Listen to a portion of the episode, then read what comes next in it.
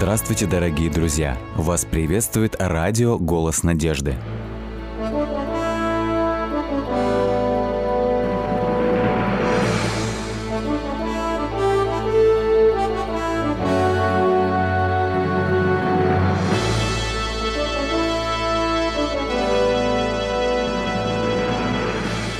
Вас приветствует радиотелецентр «Голос надежды». В эфире программа «Великие пророки Библии». В студии Александр Болотников. Их называют большими пророками. Еремия, Исаия и Иезекииль авторы самых больших книг Священного Писания, которые сегодня трудно понимаются современным читателям, однако без которых современный облик Библии невозможен. Передача шестая – Еремия, пророк-страдалец. Есть в книге пророка Еремии очень интересная история, которая записана в 35 главе. Здесь Бог повелевает Еремии пойти в дом рехавитов и привести их в храм для того, чтобы в храме напоить их вином – это странная история, однако же оголяет одну очень серьезную проблему, которая постоянно является предметом очень острых дискуссий. Как Библия относится к употреблению алкоголя? И о чем же тогда говорит эта 35 глава? Что ж, давайте посмотрим и попытаемся сначала ответить на этот вопрос – и, конечно же, здесь сразу же имеет смысл начать с исследования позиции пророка Еремии по этому вопросу. В книге пророка Еремии об употреблении вина говорится несколько раз. Вот, например, первое такое известное место, записанное в 25 главе. С 15 стиха я читаю. Ибо так сказал мне Господь Бог Израилев. Возьми из руки моей чашу сию с вином ярости и напои из нее все народы, к которым я посылаю тебя. И они выпьют и будут шататься и обезумеют при виде меча, который я пошлю на них. Я взял чашу из руки Господней и напоил из нее все народы, которым послал меня Господь. Это интересное образное выражение. Чаша, в которой есть вино гнева Господня, употребляется в Библии неоднократно. Даже в последней книге Священного Писания Апокалипсис в 14 главе сказано, что тот, кто примет на себя начертание зверя, будет пить вино ярости Господней. Почему гнев Господа всегда сопровождается употреблением вина? О чем здесь идет речь? А, есть один очень интересный текст в книге притчи, 31 глава этот текст очень часто неверно понимается, особенно в нашей культуре. Вот что сказано. Не царям Лемуил, не царям пить вино, не князьям секеру, это с 4 стиха 31 главы книги притч. «Чтобы, напившись, они не забыли закона и не превратили суда всех угнетаемых. Дайте секеру погибающему и вино огорченному душой. Пусть он выпьет и забудет бедность свою и не вспомнит более о своем страдании». Такое складывается впечатление, что Библия буквально заповедует поить людей, страдающих депрессией, водкой и вином. Однако же, давайте посмотрим на контраст. Во-первых, мы видим, что царям и князьям вино пить не полагается – мы видим однозначно, как премудрый Соломон говорит, что если они напьются вина, то они забудут закон. Неоднократно в своих притчах Соломон говорит о вреде вина. Не смотри на вино, как оно искрится, ибо ужалит, как аспид. Вино глумливо и секера буйно. В чем же здесь речь? Почему тогда погибающему и огорченному душой вино нужно? Дело в том, что этот текст в шестом стихе 31 главы книги «Притч» переведен немножко неточно. Сказано в оригинале так. «Дайте секеру погибшему и вино тому, у кого злая душа». Два эти выражения еврейских употребляются по отношению к преступникам, которые за преступления свои должны наказываться высшей мерой наказания, побиением камнями.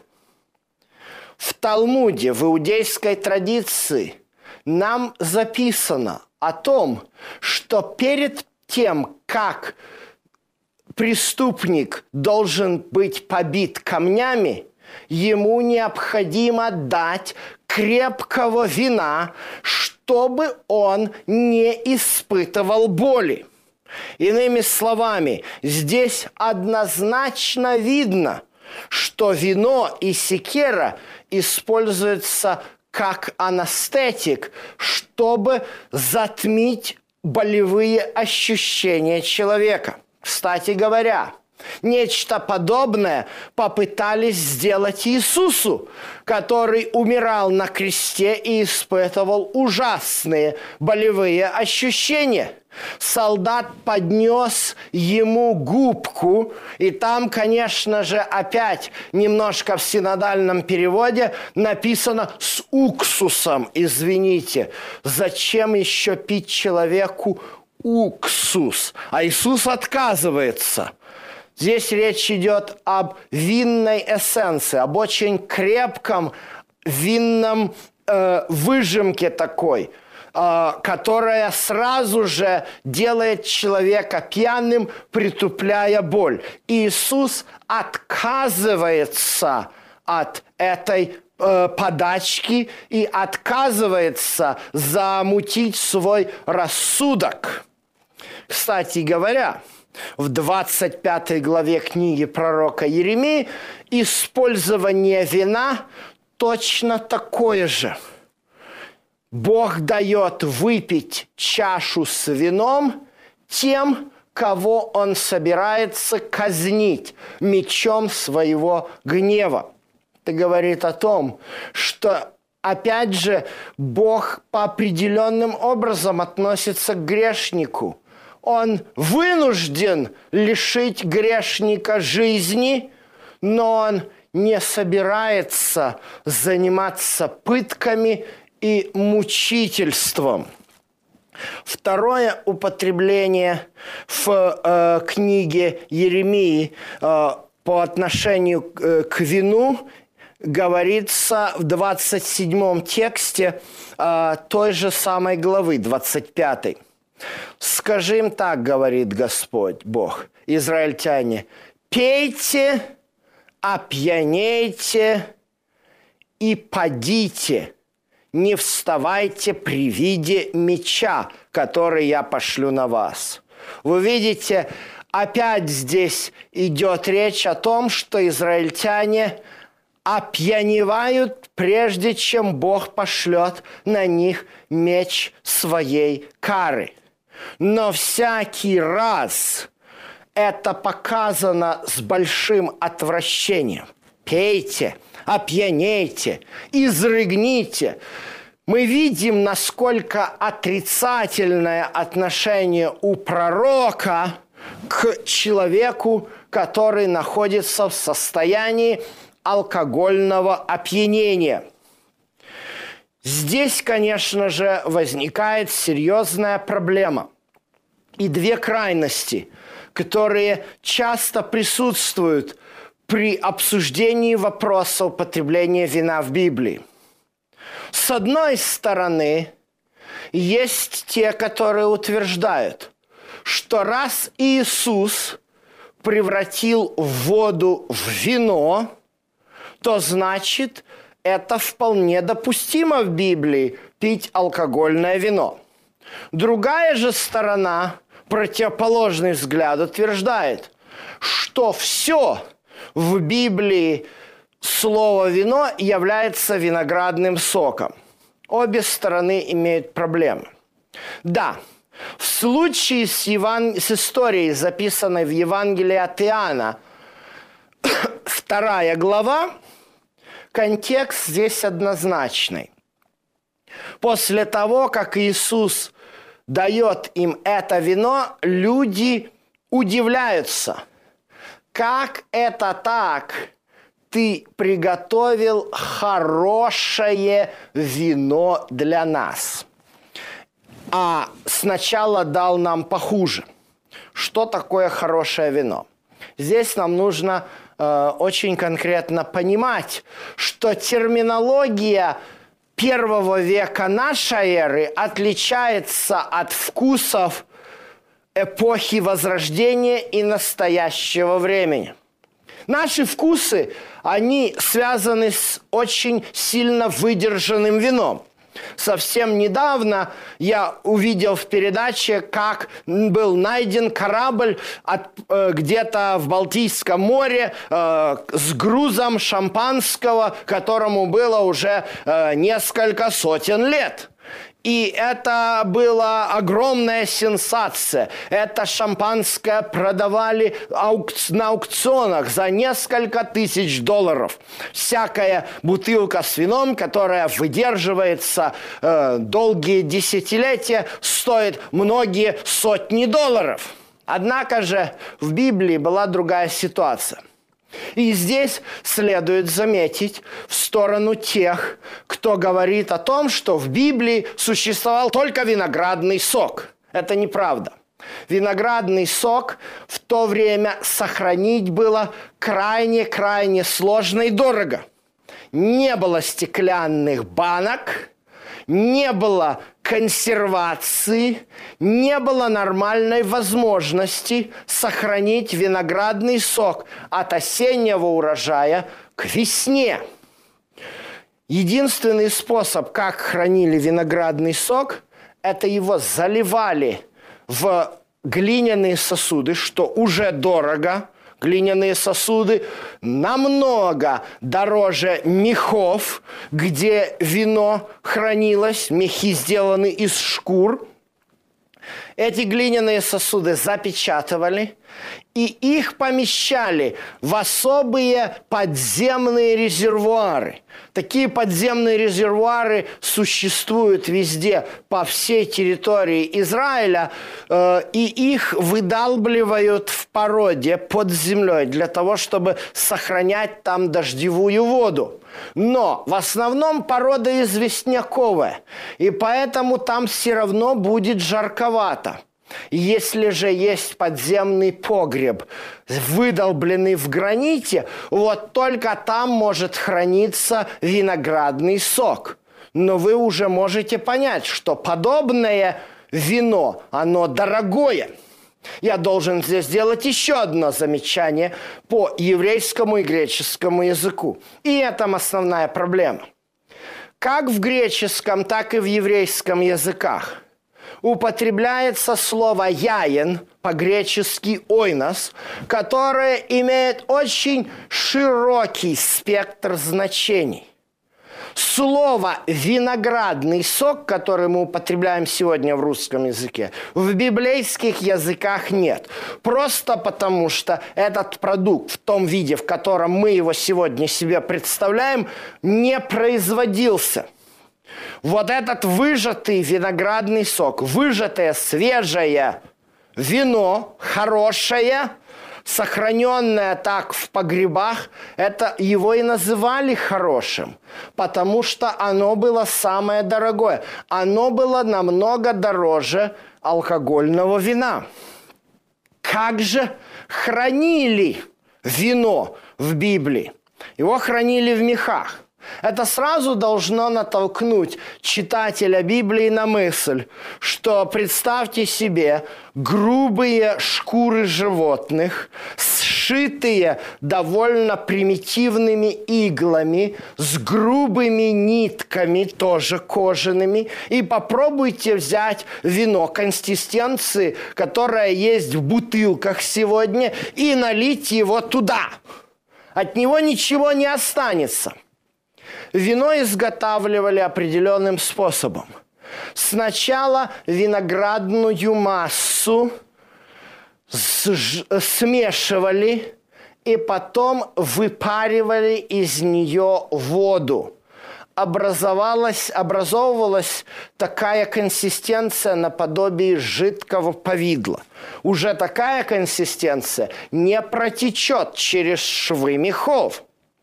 Затем – это, этой жи, желейной массе давали перебродить.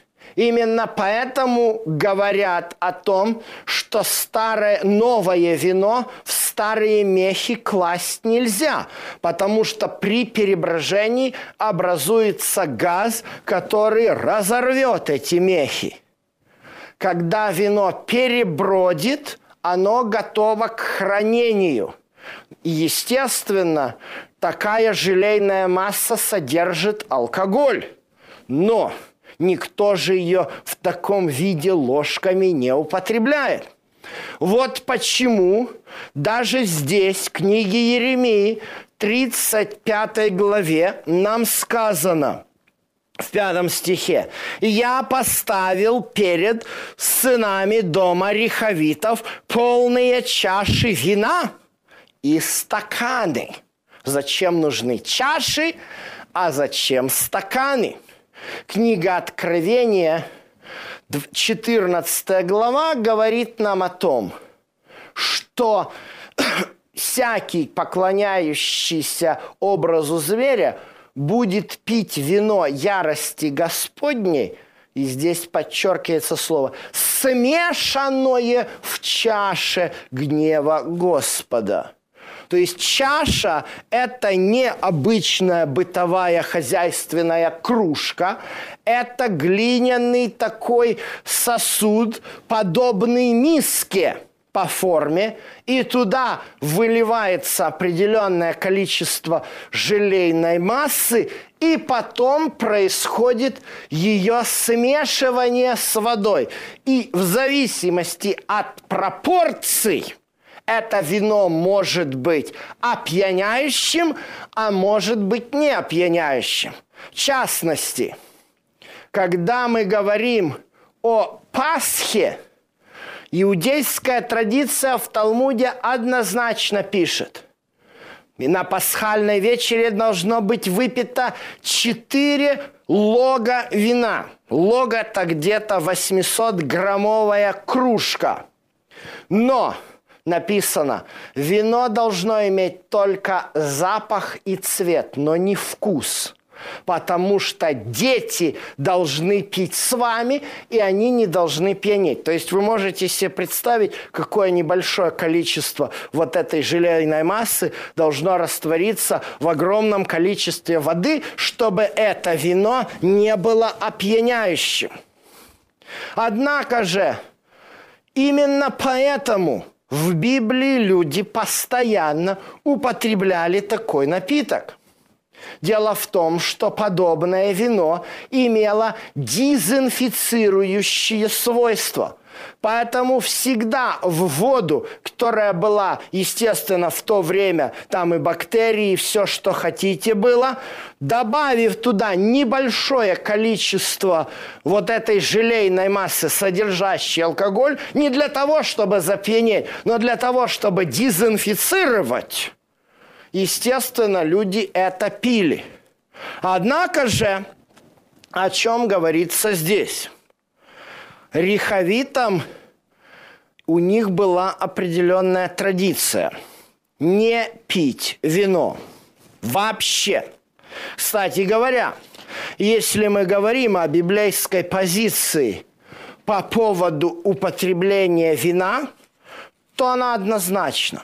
1 Коринфянам 6 глава говорит нам о том, что ни воры, ни прелюбодеи, ни пьяницы Царство Божье не наследуют. И всегда вопрос заключается вот в чем.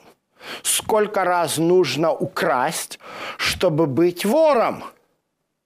Сколько раз человек должен переспать с другой женщиной, чтобы назваться прелюбодеем? Ответ очевиден. Так сколько же раз тогда нужно оказаться в состоянии опьянения, чтобы быть пьяницей и согрешить точно так же, как грешит вор или прелюбодей? Здесь речь идет специально о храме. В храме однозначно не было опьяняющего вина. Книга Левит, вторая глава, однозначно говорит, что ничего квасного, ни меду не должно возливаться в жертву Господу. Вино в храме же постоянно было, потому что при каждом жертвоприношении оно сопровождалось с возношением елея, с возношением хлеба и с возлиянием вина. Поэтому, когда Еремия привел клан Риховитов, это была семья, в храм, он дает им, естественно, выпить такого вина. Но рехавиты отказываются. Почему? Они объясняют. Мы послушались голода, голоса Ионадава, сына Рехавова, отца нашего, во всем, что он заповедал нам, чтобы не пить вина во все дни наши, и мы, и дочери, и сыновья наши, и дочери наши, и чтобы не строить домов для жительства нашего, и у нас нет ни виноградников, ни полей для посева, а живем мы в шатрах, и во всем слушаемся и делаем все, что заповедал нам Ионадав, Отец наш. Риховиты были подобны сегодняшним бедуинам, которые занимаются кочевым образом жизни и выпасом скота – но когда, как, они, как дальше нам глава говорит, э, пришли войска царя Навуходоносора, это было дело, опять же, в одни царя Иакима, и когда Навуходоносор оккупировал всю Иудею, то рехавиты пришли, чтобы скрыться от Навуходоносора в Иерусалим. Но они четко стояли на том, что у них кочевой образ жизни, они пастухи скота, и ни к чему виноградному они не прикасаются. Ну, данное повеление, оно, очевидно, явно не какое-то библейское. Определенные люди, их называют назареи, те люди, которые себя решили посвятить на служение Господу, они не употребляет ничего виноградного, вообще не прикасается к винограднику, к виноградному плоду, даже ягоды не едят э, на какое-то короткое время. Потом они приносят жертву и снимают с себя этот обед. Но рехавиты по заповеди своего отца продолжают выполнять это из поколения в поколение – Зачем это нужно было Еремии и Богу? Господь из этого извлекает урок. Вот что он говорит Еремии в 13 стихе. «Иди и скажи мужам Иуды и жителям Иерусалима, если неужели вы не возьмете из этого наставления для себя, чтобы слушаться слов моим? Слова Ионадава, сына Рихавова, который завещал сыновьям не пить вина выполняется, и они не пьют его до сего дня, потому что слушаются завещания отца своего. Я непрестанно говорил вам с раннего утра, а вы не слушались меня. знаете, как часто бывает в нашей жизни, когда что-то кто-то, наш родитель скажет нам, особенно находясь на смертном одре. Для многих людей это непреложный закон – я встречал очень многих таких людей, которые вот, услышав последние слова матери или отца, для это, это для них непреложный закон. Если мы в состоянии так выполнять последнюю волю наших родителей, то неужели мы не можем выполнить волю нашего Творца, Отца нашего Небесного? Не по своей прихоти Он дает нам свои повеления, но для нас же самих, чтобы наша жизнь была полноценной и чтобы мы имели спасение.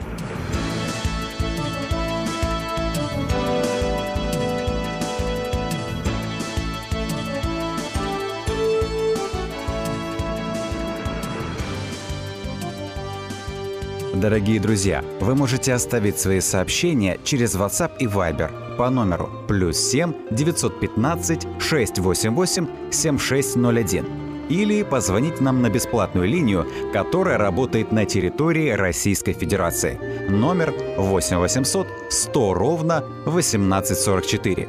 8 800 100 ровно 1844.